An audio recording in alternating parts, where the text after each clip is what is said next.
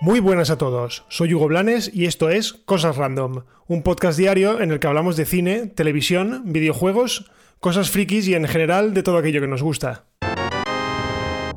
Al final se ha resuelto el misterio. Batwoman tendrá una nueva identidad en la segunda temporada. Hace unos días os hablaba de la fuga de la actriz Ruby Rose de la serie Batwoman. Entonces, eh, no sabíamos si el personaje, eh, Batwoman, sufriría el síndrome de Darwin, o sea, que simplemente cambiaría la actriz y el personaje se mantendría el mismo, o si por contra se enfocarían en cambiarle la identidad al personaje de Batwoman. Bien, pues al final ha sido lo segundo. Kate Kane desaparecerá de la serie y otro personaje asumirá la identidad de Batwoman. Vamos, a mí me parece la solución más acertada y además es un movimiento lógico si tenemos en cuenta que, por ejemplo, en los cómics eh, ha habido varios Robin, desde Dick Grayson a Jason Todd. Por lo tanto, que aquí el personaje de Batwoman cambie de identidad, pues no me parece tan loco. Además, tenemos cerca un precedente en la serie Titans, que si bien el actor no abandonó la serie, sí que aparecieron los dos Robin en un mismo episodio y bueno, fue tan normal, porque de hecho es una cosa que pasa muchísimo en los cómics. Si ir más lejos, DC, como os he dicho, lo ha hecho con Robin y Marvel también. Thor, por ejemplo, eh, ha tenido la identidad de el hijo de Odín, que es el que conocemos todos por las películas, pero también ha tenido la identidad de Jane Foster, la que apareció en las dos primeras películas, interpretada por Natalie Portman, y que de hecho será la que se ponga en la piel de Thor en la cuarta parte de la, saga del, del Dios del Trueno. Con Spider-Man, por ejemplo, también ha ocurrido. En este caso sí que ha sufrido alguna variación, en el sentido de que Miles Morales es un Spider-Man de otro universo. Eh, Spider-Gwen es Gwen Stacy, eh, también de otro universo, y que además pudimos verlos a todos juntos en la fantástica eh, película Spider-Man Into the Spider-Verse. Spider-Man en otro universo, creo que se llama en castellano. Una película que, por cierto, os recomiendo muchísimo. Así que bueno, ya tenemos el misterio resuelto. a Rey muerto, Rey puesto. Ruby Rose se va de la serie y tendremos otra Batwoman. Y ahora vamos con un bloque grande de videojuegos porque que la crisis del coronavirus ha sido una putada, para la inmensa mayoría, es un hecho incontestable. De hecho, eh, ha jodido muchísimos sectores, pero bueno, como en todas las crisis, siempre hay quien sale beneficiado. Es el caso de Nintendo, que en el mes de marzo consiguió colocar nada más y nada menos que 4,2 millones de consolas de su Nintendo Switch. Vamos, una auténtica barbaridad. Evidentemente no estoy diciendo que Nintendo haya sacado tajada de la pandemia, ni muchísimo menos, pero sí que es verdad que ha sido una empresa beneficiada, al menos de manera indirecta, por la pandemia. El hecho de que todo el mundo se haya quedado en casa ha hecho que muchos hayan pensado en comprarse una consola. Y si tenemos en cuenta que a día de hoy Nintendo Switch se encuentra más o menos a mitad de su ciclo vital, pues es un buen momento para comprarla. Más teniendo en cuenta que tiene un catálogo muy extenso y además el lanzamiento del archimencionado por mí Animal Crossing ha sido eh, la puntilla que ha hecho que mucha gente decida comprar la consola eh, durante este mes de marzo en concreto. Así que nada, una gran noticia para Nintendo, que evidentemente sigue petándolo con su consola. Y yo me aventuro a decir que no sé si cogerá a la Nintendo Wii, que fue todo un fenómeno en, en su tiempo, pero no se quedará muy lejos. Yo creo que no se quedará muy lejos porque ya os digo que es que sigue vendiendo como pan caliente. Vamos, no hay quien la, no hay quien la quite del número uno en ninguna lista de, consolas más vendidas y sus juegos siguen estando entre los más vendidos en cualquier lista. De hecho, el otro día le eché un vistazo a las ventas de Japón, por ejemplo. También es verdad que Japón es territorio de Nintendo, pero creo que de 10, 9 eran títulos de Nintendo. Y si nos vamos, por ejemplo, a Reino Unido, eh, creo que el número uno ha sido Animal Crossing por no sé cuántas semanas consecutiva. O sea que, bueno, la consola de Nintendo está en plena forma y todavía le quedan muchos años por delante. Y terminamos con la noticia con la que ha sido la noticia del día.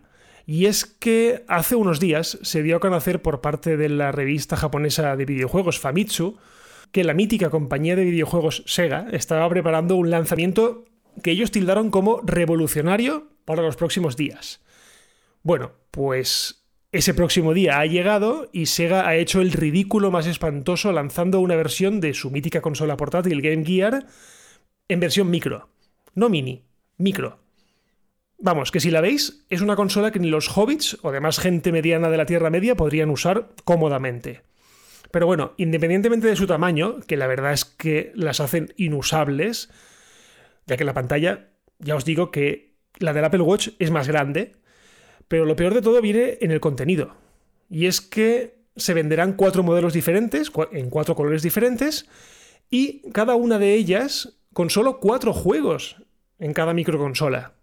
Y lo peor de todo es que mezclan churras con merinas y al final ninguna consola de las cuatro o de los cuatro modelos que pondrán a la venta consigue convencer a casi nadie. De hecho, tenemos juegazos como Shinobi, Outrun, dos Sonic, eh, unos cuantos juegos de rol japonés, repartidos de tal manera que te hace querer comprar eh, las cuatro consolas. Sega sabe eso, sabe de el poder de la nostalgia y ofrece un pack de las cuatro juntas por 250 euros al cambio, más un accesorio que magnifica la pantalla y que a mí me recuerda muchísimo a aquellos accesorios locos que sacaron para la Game Boy que le añadían luz y que la pantalla se viese más grande.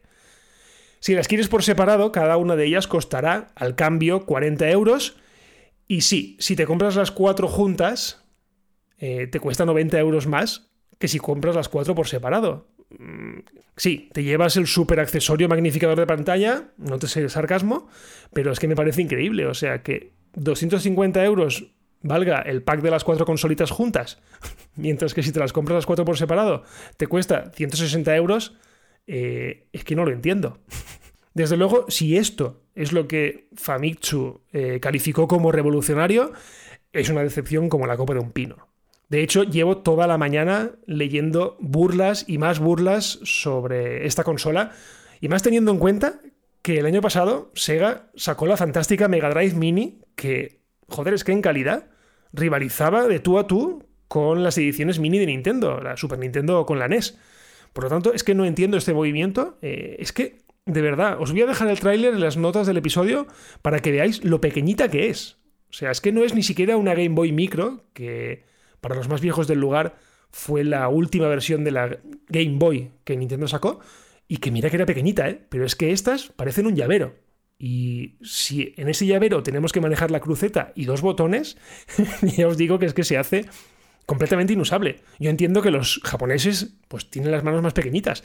De hecho, la NES original, los mandos de la NES original eran bastante más pequeños que los de la versión occidental. Pero de ahí a sacar esta mierda, porque es que os digo la verdad, es que cuando lo he visto esta mañana a primera hora, lo primero que he podido pensar es menuda mierda. O sea, esto era la, la famosa el famoso lanzamiento para celebrar el 60 aniversario de la compañía, es que de verdad es que hace muchísima risa. Así que bueno, yo espero que esto no quede aquí, eh, que bien, que saquen esto y que lo vendan a quien, a quien lo compre, pero yo espero que Sega durante este año haga algún lanzamiento. No pido ninguna consola, porque está claro que Sega no tiene ya el músculo necesario como para rivalizar con, con las, digamos, las compañías establecidas, Nintendo, Sony o Microsoft. Pero, jolines, eh, una Dreamcast Mini, por ejemplo, sería una chulada y yo creo que es lo que muchos pensábamos y lo que muchos deseamos que pase, porque es una consola fantástica, es una consola que yo nunca tuve y que me gustaría tener en versión mini, aunque solo fuese para estar ahí cogiendo polvo como están las otras tres que tengo, la Mega Drive, la NES y la Super Nintendo. Así que bueno, lo que os digo, esperemos que este año Sega se ponga las pilas y nos regale algo de nostalgia por lo menos más grande de lo que nos ha dado. Y nada más por hoy. Hasta aquí el episodio de hoy de Cosas Random. Recordad que todos los días, a partir de las 7 de la mañana, hora peninsular de España, eh, tendréis un nuevo episodio disponible. Y como siempre, os lo digo, pues estamos disponibles en todas las plataformas, en Cuonda, en Apple Podcast, en iBox, en Anchor, en Spotify. Si os gusta este podcast, pues compartid, porque así, pues lo que os digo siempre, hacéis que hacer este podcast valga la pena. Y si no pasa nada más, nos escuchamos mañana. Adiós.